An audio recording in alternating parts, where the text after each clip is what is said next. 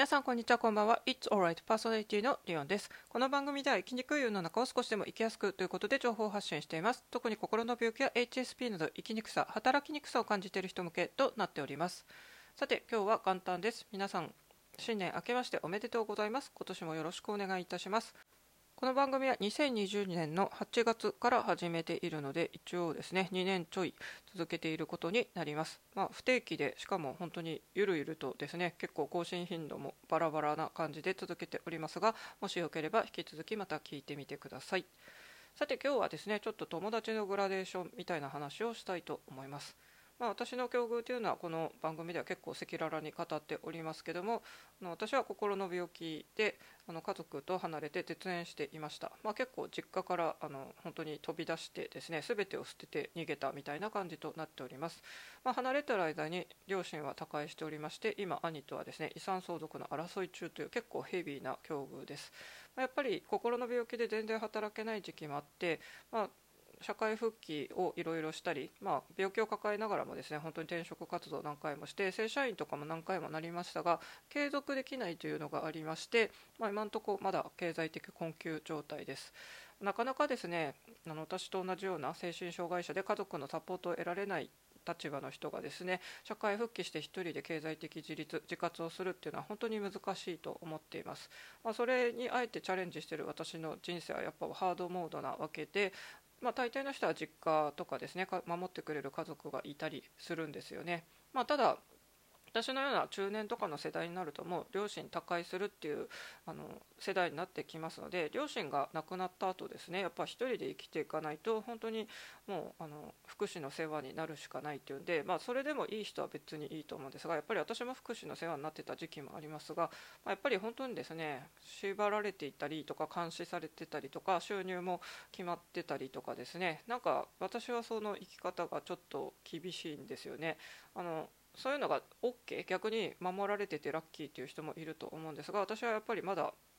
自分で働いたり稼いだり動いたりできる間にですねなんか自分の力であのもっと経済力とかつけて本当に完全に自立とかできたらいいなというふうに思っています、まあ、そんな日々の奮闘をこの番組では話してるわけですけどと今回ですね私は札幌から仕事がなくって職探しの時に埼玉の塾から声がかかって4年前に転職移住しました。が4年経って結局、まあ、あの東京の家賃とか生活費考えるとやっぱりフルタイム勤務正社員とかしてないとちょっと厳しいなと感じて部屋の更新時期にですねどうしようかなって、まあ、いろんなところ候補地に挙げたんですが最終的に札幌に戻ってくることに決めました。その決めた理由がですねやっぱり、うん、頼れる友達がいるってことですね。私東京ではもともと友達1人ぐらいしかいなくて、まあ、その人とかとも、まあ、コロナ禍もあったりしたんで頻繁に連絡し合ったりしてるわけでもありませんし、まあ、私の自宅まで来たこともない感じのあの付き合いレベルですね。で東京にいた時は、まあ、職場を転々としててやっぱりどんなに同僚と仲良くなってもですね職場を離れたら辞めたら付き合いも切れるっていうのが、まあ、往々にしてありまして私もまあ結局そこで職場の人とも縁切れます。まあやっぱりいい感じで辞めないというか、まあ、私もかなり短い期間で辞めてたりしてですね。あの、まあ、やっぱあのめちゃくちゃ円満退職しないとあの昔の同僚とやっぱ続かないと思うんですよね。逆を言うと私多分今でも声かければきっと話せる人たちはあれは何年前かな。もうほんと56年前の札幌で NTT で勤務してた時の派遣のあの同僚たちは多分声かけたらまた楽しく喋れると思いますがそれぐらいですかね、まあ、東京方面にはいないっていうのとあとは、まあ、ネットで知り合った人と去年は結構オフ会で会えましたけども、まあ、その人たちもやっぱり普段ネット上ではコメントし合いますがやっぱり何かあった時ですね本当に私が東京で倒れましたとか言った時にあなたの家までじゃあ食品届けるよぐらい言ってくれるようなこちらも自分の自宅をこう教えれるような信頼できるような友好関係を築ける人っていうのはやっぱりネットで知り合って1回会っただけじゃちょっと難しいと思うんですよね。まあ、そんな感じで私はきっと東京で災害にあってですね避難所暮らしとかあったら非常に怖いなと思ってたんですよ。まあ、それで東京って地震も多いしあのもしかしたら本当に南海トラフで関東地方とかってあの大きい地震来るかもしれません。まあ、札幌って本当海もないですしもともとそんなに地震の被害もないんですよねなので、まあ、そういう災害地震っていうところとかを考えたりしたらですねうん、なんか総合的に考えて札幌がいいかなって思いました、まあ、私にとって札幌っていうのも本当に苦い思い出がいろいろある。本当に苦しい生活を送ってきた場所でもあって嬉しいのもありますが複雑な思いもあります、まあ、それでもやっぱりですね私前1人暮らしで暮らしてた時もインフルエンザにかかってもう本当に動けないでいたんですが、まあ、友達にちょっとそのことを LINE とかで伝えたら何人かの音楽仲間とかがですねま私結構その時友達を招いたりしてたんでみんなうち住所知ってたんでですね。あの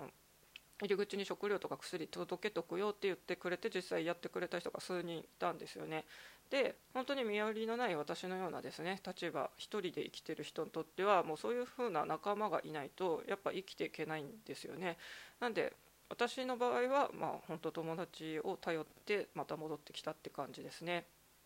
まあ、ネットでももっと知り合った人と回数を重ねて会っていけばそこまで親しくなれるかもしれませんが、まあ、なかなかですね、まあ、いつそうなれるかも分かんないでいつ災害って起こるか分かりませんよね。それを考えたらですねやっぱり少しでもあの精神的に安定してたい平和な方法を取りたいということで、まあ、私は結局のところ故郷に帰ってきました。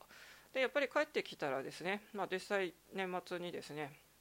小学校小中学校同じっていう本当にあの家も近所だったあの本当に古くからの友達の1人とまず会うこともできました。本当はもう1人いるんで3人で会えるはずだったんですが前言ったように1人はちょっとあのお母さんが亡くなってしまったんでちょっとしばらくあの日にちを空けてからまた会える時に会おうってことになってまあそんな感じでですねその2人とは本当に私が病気で寝込んでる時期とか全てを知ってるわけですし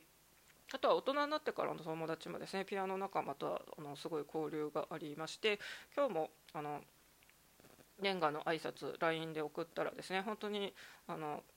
リオンさん帰ってきてくれて嬉しいよっていうことで、まあ、その友達はですね割とあの前も一緒にライブとか行ったりしてあの一緒に出かけれるくらいのあの親しさなんでですね今回また1月末空いてるならあのピアノの演奏会行かないって声かけてくれたんですね。これです。ね 私関東にいた時本当なかったんですよね。そういうオフ会のお知らせとかで今度どこで待ち合わせて会いましょうみたいなまあたまにはあったわけですけどとにかく日常的に一緒にちょっと話したいからお茶しようって言ってカフェ行ったりとか食事行ったりとかお互いこう演奏会一緒に行きましょう。とにかくですね デパートとかなんとか一緒に歩く人がまあいなかったわけなんですよ。で久しぶりにこの前友達と会った時も大丸とかステラプレイスとか札幌駅の有名な商業施設とかでちょっと服とか一緒に見たりしたんですがもうこういう相手がいなかった寂しいって感じでですね、うん、まあ東京はやっぱり面白かったですしスイカペンギンちゃんもいるし、まあ、本当お金があるならですね入れるだけ痛い地域ではありましたが人のつながりって点でおいてはやっぱり私はもう圧倒的札幌でさっきもですね本当にあの過去教えてた教え子から、まあ、その子割とあのなかなか連絡つかないんですけどさっきポッと返事が来ててですねあのあ帰ってきたんですね近くなりましたねみたいな感じだったりしたんで、まあ、札幌だとやっぱり私にですね「おかえり」って 言ってくれる人がいる。私本当に実家暮らしの時ですねなんかうちそういう挨拶もないうちですねなんか「おかえり」ってうちなかったんですね。まあ父はその頃いないですね。私が帰ってくるような時って男の人って普通働いてますよね。で母も基本働いてたんでいない鍵っ子でしたけど母がまあ退職してそういう風に帰ってきた。いやでももうその頃高校生とかだったんでどうでしょうね。まあやっぱ小学生とかで普通ならですね「ただいまお帰り」っていう挨拶が私はまあその頃本当もう小1からかけっこだったんで 帰ってきたら誰も声もかけてくんないみたいな結構ほんと孤独な感じであの過ごしてたんですよね。まあそんなお帰り不足な私が札幌に帰るよって言ったらお帰りって本当に言ってくれる友達がいるっていうのは非常にあのありがたいなと思います。まあ私本当に小中学校からずっともうこんな私48もうすぐ49になりますけどそんな50近く生きてきている人間がまあ1人の人は本当6歳の時からずっとクラス同じだった子で、まあ、40年以上交流が続いてるっていうのは私は結構宝物の一つだと思っています。まあ一人暮らしの人とかよくぼっちの人の苦悩の中には悩みの中にはですねこの友達もいない彼氏もいないとか、まあ、家族ともうまくいってない、まあ、もしかしたら本当に天涯孤独プラス友達もいないっていうと本当に孤独でしょうけど、まあ、私は一応友達はまあそうですね。数は多くないかもしれませんが結構深く付き合ってる人がリアルでは多いですね。ネットはまあうん、ネットでそこまで深くなるっていうのはまだそんなにないですけどもまあみんながみんな深くまで知り合うあの必要があるかというとそうでもなくて、まあ、ネット上で知り合って趣味とかが同じで軽くあったりする友達っていうのはそれはそれでいいと思いますし私は札幌にはそういう小学校時代から知っている本当に昔からの親友って呼べる人が2人いますし大人になってもピアノ仲間はですねなんかやっぱ趣味が同じっていうのはすごい大きいですよね。でいっぱい演奏活動アンサンブルとかもしてきてるんでまたあのいろんな楽器を演奏しようって今日もいろんな人と年賀の挨拶しててやり取りできたしそうやって「おかえり」って言ってくれる友達もいたりしてですね。結構、うん、今日はほっこりしてます。やっぱりなかなかですね私今あの塾も東京から札幌に移ってまだ札幌の塾とかから連絡も来てないし、まあ、教室自体が少ないんでちょっとそこで満足のいく勤務があの回数入れてもらえるかもちょっと怪しいんでですね、まあ、また他を探さなきゃいけないですし、うん、あとは基本結構在宅の仕事今回また添削の仕事とか今月したりするんですけど、まあ、人との交流が少なくなるとやっぱり結構あの孤独ですけどこうやって人とやり取りすることでほっこりできたりするなと思ってます。まあ、スタイフもですね昨日突然また年越しライブって急に音楽ライブを開いたらそれでも結構たくさんの人が来てくれたりしたんでそうですね、うんまあ、人からそういう存在をこう褒めたたえられるってことで自分の自尊心を保つっていうのは、まあ、正直あんまり良くないというかですねその他人からそうやって認められないとあなたは生きている価値がないのかって観点だと私が最後に言ってる大丈夫だよ大丈夫あなたはここにいるだけでいいんだよっていうのとはちょっと反しますが、まあ、自分がどんなにこの世で生きていていいって自己肯定感あってもですね他人からやっぱり声とかかけてもらったりコミュニケーションしないと人ってやっぱ孤独だと思うんですよねだから中年男性の独身の人とかが孤独死するみたいな感じで、まあ、男性って結構そういうコミュニケーション会社とかから離れるとなんか趣味友とかも作りにくいみたいな風に言われてて、まあ、世界の中でも日本のその中年の孤独なおじさんが一番孤独が強いみたいにすら言われてますよね。まあ中年女性はどうかというと、まあ、結構多くの人は結婚してるんですけど今はやっぱりですねあの独身の女性もいっぱいいると思います。まあ、みんなソロ活女子いると思いますけども、まあ、その中でもですね、うん、友達いない人はちょっと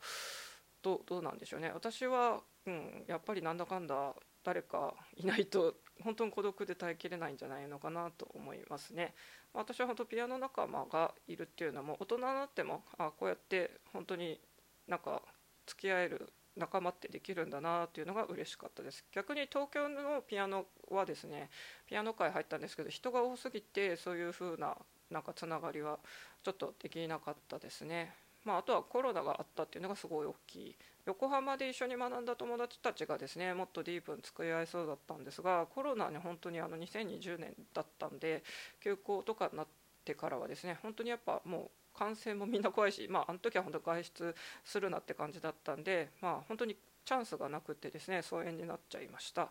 みたいな感じで私は今回ですね、まあ、この割と頼る人がいない身の私はどうして札幌に戻ってきたかっていうので、まあ、友達がいるからっていうですね結構リアルな、えー、理由をちょっと説明していきました。皆さんはいかがお過ごしでしょうかね？世界各地にリスナーさんがいると思うんですけども皆さんそれぞれ2023年も健康で健やかにそして楽しくまあ私は本当に自分のなんか持ってるなんか力とか才能をですね本当になんかマネタイズにつなげたいなというふうに思っています。まあ、さっきもちょっと言いましたけど一応私のこの番組のコンセプトは「大丈夫だよ大丈夫あなたはここにいるだけでいいんだよ」まあ、家族とかからちょっと適切な愛情を受けられなかったあなたもまずはもう自分で自分を抱きしめる。私だったらスイカペンギンちゃんをギュッと抱いてみるとかですね。あのセルフハグなりぬいぐるみハグなりありますので、まあ、そして皆さんと直接リスナーの方とは知り合えていませんが、まあ、こうやって遠くでですね誰かが私の配信を聞いてくれるっていうのは私にとってはすごいありがたいことだと思います。今年もよろしくお願いします。それではまた。